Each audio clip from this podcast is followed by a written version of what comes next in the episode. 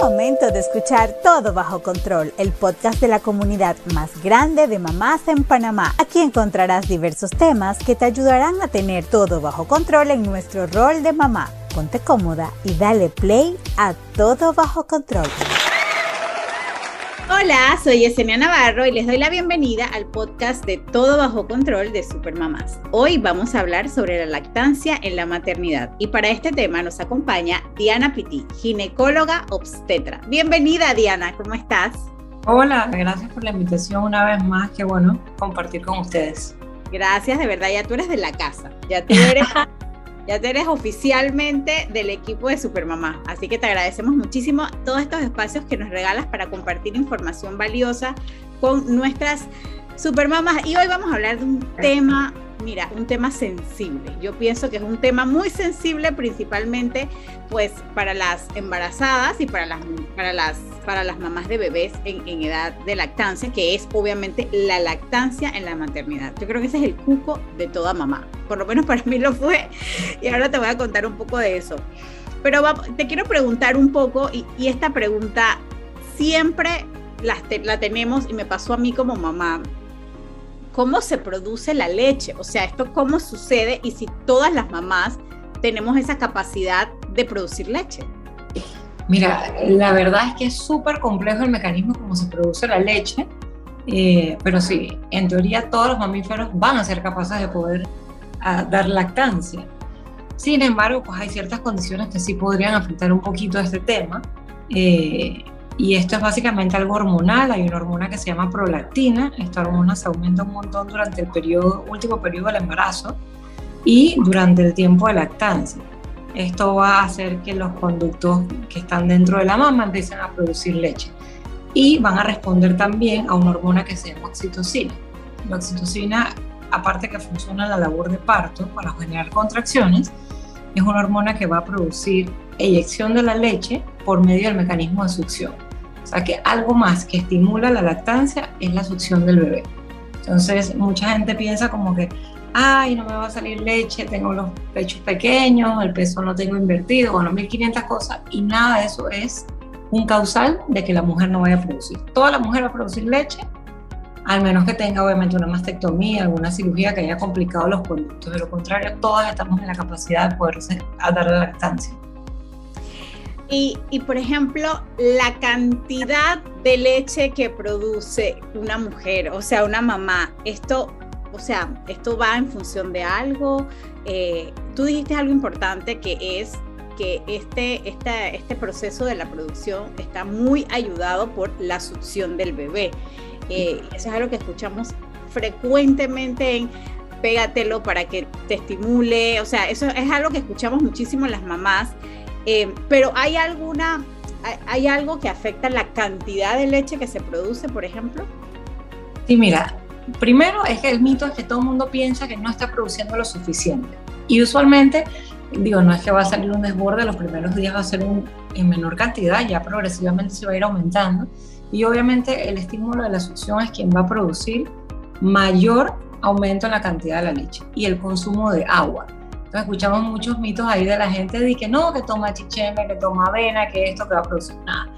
La única cosa que hace que se produzca más leche es el consumo de una cantidad adecuada de agua y obviamente el estímulo de la succión. Obviamente si hay un bebé que no se pega a la teta, pues el estímulo de la succión por medio de un extractor de leche también va a funcionar, porque igual se va a liberar la hormona oxitocina cada vez que, que haya ese estímulo.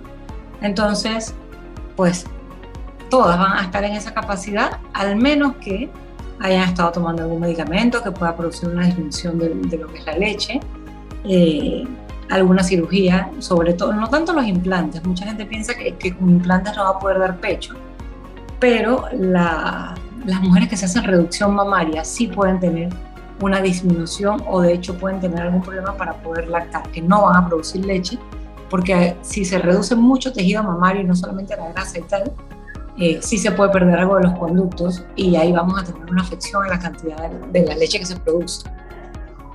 Ok, ok. Eh, o sea que todos esos mitos que escuchamos por ahí, dice que toma no sé qué, toma avena, lo que haces es que, o sea, no cumples con la alimentación adecuada, porque el exceso, o sea, vamos, tomar chicheme tampoco nos va a ayudar mucho con el proceso de la alimentación. ¿Y, qué pasa, Diana, si, si mi hijo toma leche de pecho? Em, yo necesito complementarlo, o sea, cómo yo sé que si necesito o no necesito, si es suficiente. Es una pregunta que se hacen las mamás siempre, eh, pero ¿cómo lo determinamos? Mira, yo creo que para las primerizas ese es el gran cupo, saber de que mi bebé se está llenando, realmente yo estoy produciendo lo suficiente. Y hay maneras de cuantificarlo. Por ejemplo, obviamente el bebé que está irritable porque no, es, no tiene saciedad. Entonces, un bebé que está intranquilo, que está llorando a cada rato por más que te lo pegas, probablemente no está recibiendo la cantidad suficiente de leche entonces, obviamente aquí viene la parte de, bueno, consumir más agua, pégatelo más, pégatelo cada 15 minutos en cada una de las mamas. Pero eh, también otras maneras de verlo es, por ejemplo, si está orinando, si cuando llora le salen lágrimas, porque como lo único que se van a alimentar los bebés, o deben alimentarse los primeros seis meses, en teoría debe ser de leche materna exclusiva. Entonces, si eso es lo que lo hidrata y no está orinando, no está haciendo popó, no está llorando, no le salen lágrimas, probablemente está deshidratado y no le está llegando una cantidad adecuada de leche. Entonces, eso es una manera objetiva para que no se enloquezca, porque muchas veces dice que yo siento que no me sale, yo veo unas gotitas. Tal vez para, no, para nosotras puede ser una gotita, pero para el bebé es suficiente. Y esta leche tiene todo lo que el bebé realmente necesita en sus primeros seis meses de vida, sin, sin tener que añadir alguna otra cosa cuando ya viene la, la etapa de alimentación complementaria tú, dijiste algo que yo nunca había escuchado, eh, porque había escuchado de que podemos contar los, los, pañales que, que, el bebé le cambiamos, o sea, ahí la, parte de la orina, con eso la medimos, pero nunca había escuchado lo de las lágrimas. Y obviamente es un súper indicador. Si el bebé llora y no tiene lágrimas, porque probablemente está deshidratado. Eso es un, súper buen dato para, para, para, las mamás que están en, esta, en ese periodo ese periodo especial de la lactancia que es retador. Yo siempre digo que es un proceso muy retador. Em, así que ya saben, mamás, que a veces nos sentimos como que, pero ¿cómo, cómo sabemos si el niño está suficiente? Ese es un buen, súper buen dato, eh, contar los pañales o, si está orinando lo suficiente o también si llora y no tiene, no tiene lágrimas. Eh, los niños que se alimentan, como bien lo dijiste, de, la, lactancia exclusiva durante estos primeros seis meses de, de leche materna, eh, cuando pasan, o sea, posteriormente pudieran desarrollar algún tipo de intolerancia a las proteínas de la leche procesada, posteriormente, o no necesariamente. Mira, que realmente cuando la alimentación es, materna exclusiva, realmente hay menos cantidad de niños que van a hacer algún tipo de alergias e intolerancia. Cuando muchas veces, por alguna razón, ya sea que la mamá no pueda darle teta o simplemente no se quiera pegar, eh, pues, y se le suplementa con fórmula, estos niños sí tienen más riesgo de hacer alergias, de hacer tipo de intolerancias a lactosa, leche, proteína de vaca y todo lo demás. Entonces, obviamente la recomendación siempre va a ser tratar de, de apegarnos a la lactancia materna exclusiva estos primeros seis meses al menos. Se puede llevar hasta los dos años y mucho más en algunas mujeres la lactancia, pero los primeros seis meses son como la clave la clave porque todo lo que el bebé necesita, anticuerpos, vitaminas, minerales, van a venir de esta leche materna.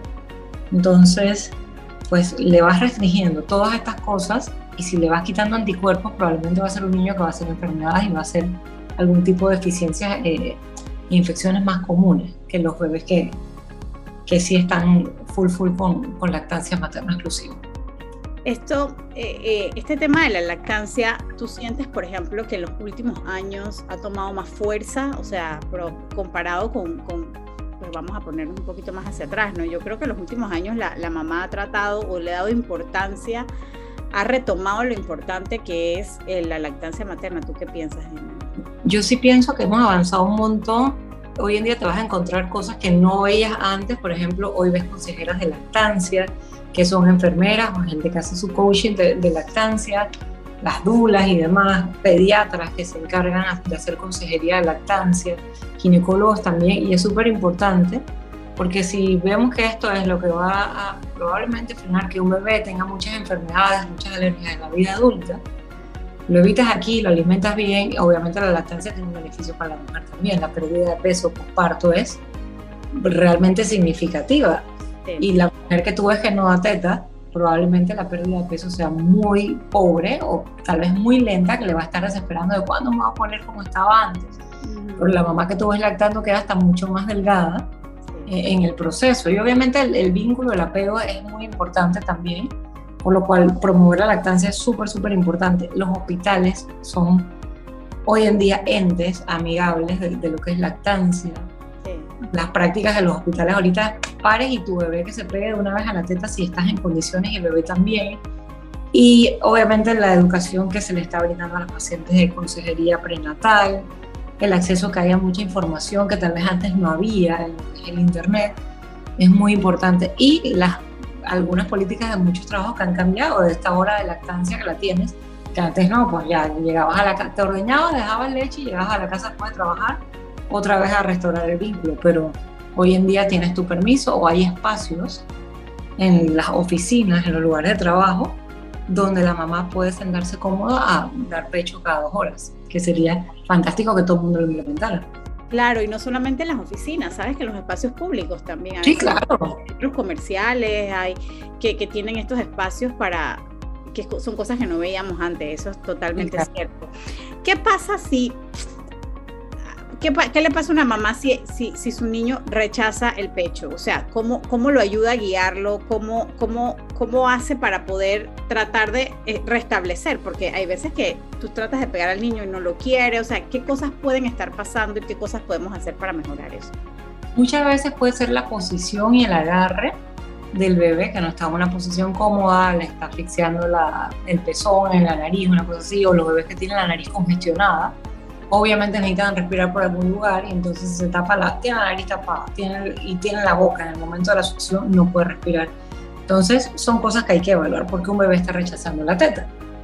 Está resfriado, eh, está con algún medicamento, la mamá eh, está pasando por algún cuadro que requiere algún medicamento que tal vez altere el sabor de la leche, que no es que vaya a pasar con el medicamento tal vez en, en la leche como tal, pero sí hay cosas que pueden alterar también se dice que cuando la mujer lactante está embarazada, que también puede coincidir dos, dos, momentos aparte, por ejemplo, tienes un bebé y al año estás embarazada, pero este bebé sigue tomando, si hay un cambio en el sabor de la leche que puede ser un, un pequeño rechazo del bebé.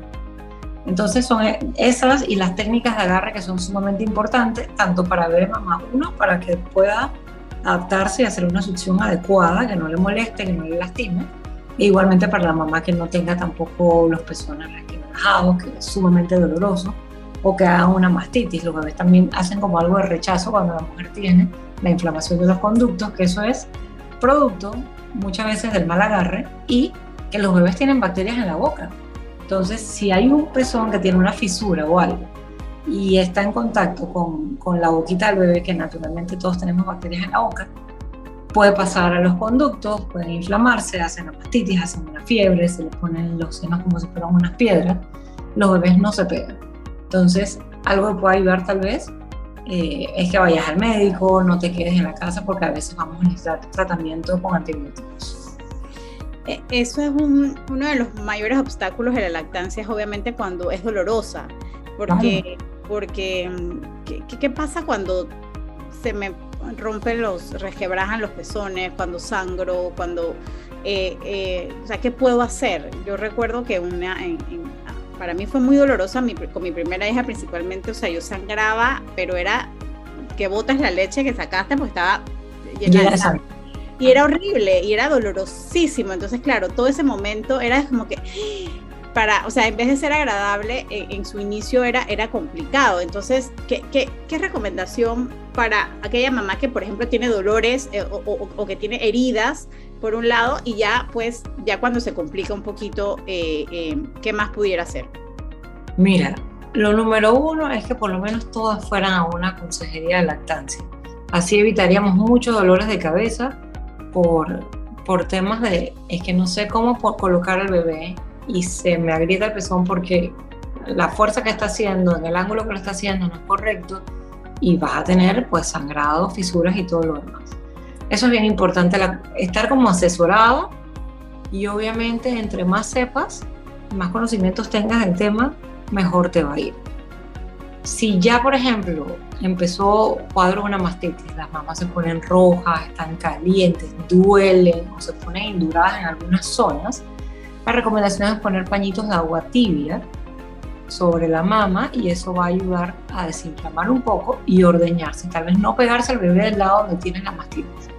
Te ordeñas porque a medida que se congestione más va a molestar. Y muchas veces los cuadros de mastitis van a requerir antiinflamatorios y antibióticos, porque sí puede llegar a haber algo, hasta abscesos se pueden hacer en la mama en la lactancia. O sea, en verdad la lactancia es un camino de rosa, porque también tiene sus espinitas, entonces en teoría no debe ser dolorosa, pero en algún momento vas a tener una grieta, en algún momento vas a estar cansada. Y, obviamente para llevarla de la mejor manera posible, pues sería evitar todas estas cosas que, que nos pueden llevar a que no sea lo mejor como, como decías tú. O sea, que no pase a ser una experiencia traumática de, de, sabes, yo estaba bien y el embarazo fue genial, pero la lactancia está siendo horrible y prefiero darle fórmula porque me tienen los pezones requebrajados también hay unas cremitas que son a base de lanolina, que son especiales para los pezones en la mujer lactante. Y hay unas que son geniales porque no hay ni siquiera que enjuagarlas. O sea, el bebé puede pegarse la teta y no pasa nada. Mantener ese pezón hidratado, lavarlo después de cada vez que, que amamantas, es bien importante para prevenir todas las infecciones, riesgos y demás. No, y eso que dijiste de la, de la buscar una consejera hoy en día, el, acceso a, coach de lactancia, inclusive pues hay organizaciones que lo hacen de manera gratuita. Claro. Eh, eh, o sea que hay muchísima ayuda y yo creo que lo más importante es buscarla, porque muchas veces queremos hacer este camino solas y, no es fácil y, y para cada persona es diferente y para cada embarazo es diferente. Entonces a veces nos queremos dejar llevar por lo que nos pasó en el anterior o por lo que nos dice alguien y, lo más importante sí es buscar eh, esta algún especialista para prever, porque yo creo que mientras más rápido se ataquen estas cosas, pues se corrigen y se puede llevar una lactancia exitosa. Diana, durante el tiempo que estoy lactando, yo puedo hacer algún tipo de entrenamiento físico, por ejemplo, eso me, me puedo, no puedo, tengo restricciones. Mira, realmente cuando estás en lactancia, tu vida es prácticamente la misma que era antes de cualquier embarazo y, demás. O sea, actividad física no hay ninguna restricción.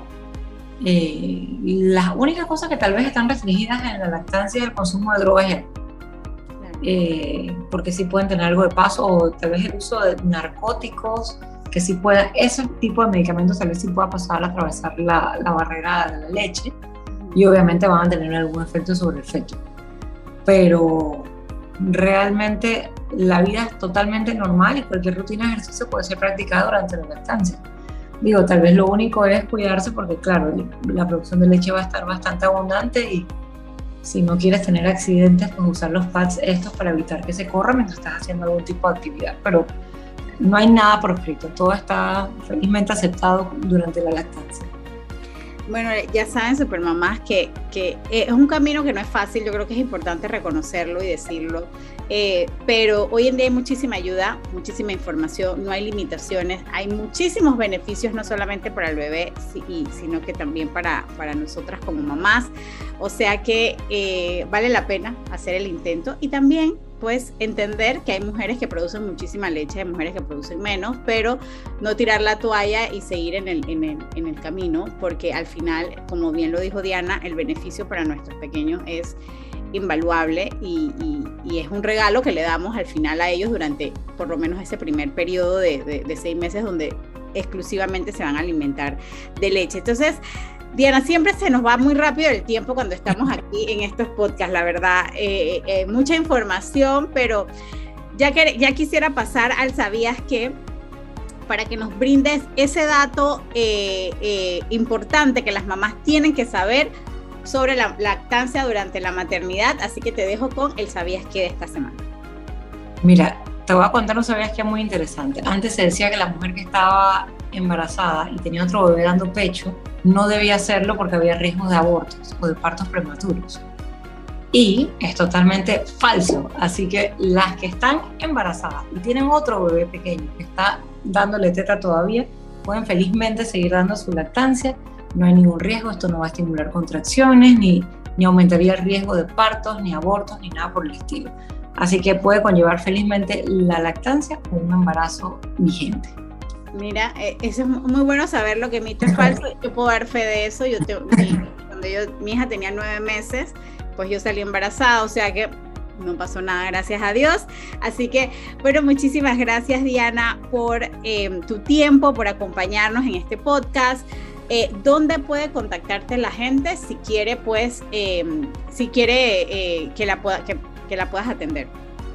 Mira, me encuentran todos los días en las redes sociales. Yo estoy en el Instagram en arroba ginecología-pty, y estoy en Panama Clinic en el piso 26 de la Torre B. Con mucho gusto les recibo. Muchísimas gracias por invitarme. Realmente disfruto un montón estos momentos de espacios educativos para a un montón de gente que le va a funcionar. Sí, la verdad es que nuestras mamás agradecen muchísimo a eh, estos espacios porque realmente estos procesos no son fáciles y esta información nos ayuda a saber que no estamos solas y que pues le podemos de alguna manera dar ese apoyo a nuestras supermamás. Y por eso nuestras, nuestros podcasts son tan gustados y nos encanta tener especialistas como tú Diana. Y bueno todo lo bueno se llega a su final pero antes quiero recordarles que pueden suscribirse en nuestra página web supermamaspanamá.com donde tenemos contenido exclusivo para ti y podrás gozar de beneficios como eventos, talleres, charlas y muchísimas sorpresas más totalmente gratis. No olvides seguirnos en nuestras redes sociales, Instagram y Facebook como supermamás.panamá y si estás embarazada en este momento, sé parte de 40 Semanas de Amor, ese proyecto maravilloso donde te acompañamos semana a semana durante este proceso tan especial de la espera de tu bebé. Y por supuesto, si te gustó nuestra emisión, compártela con tus grupos de mamás y redes e invita a todas tus amigas supermamás a que se unan a esta comunidad que las ayudará a tener todo bajo control. Nos vemos en la próxima.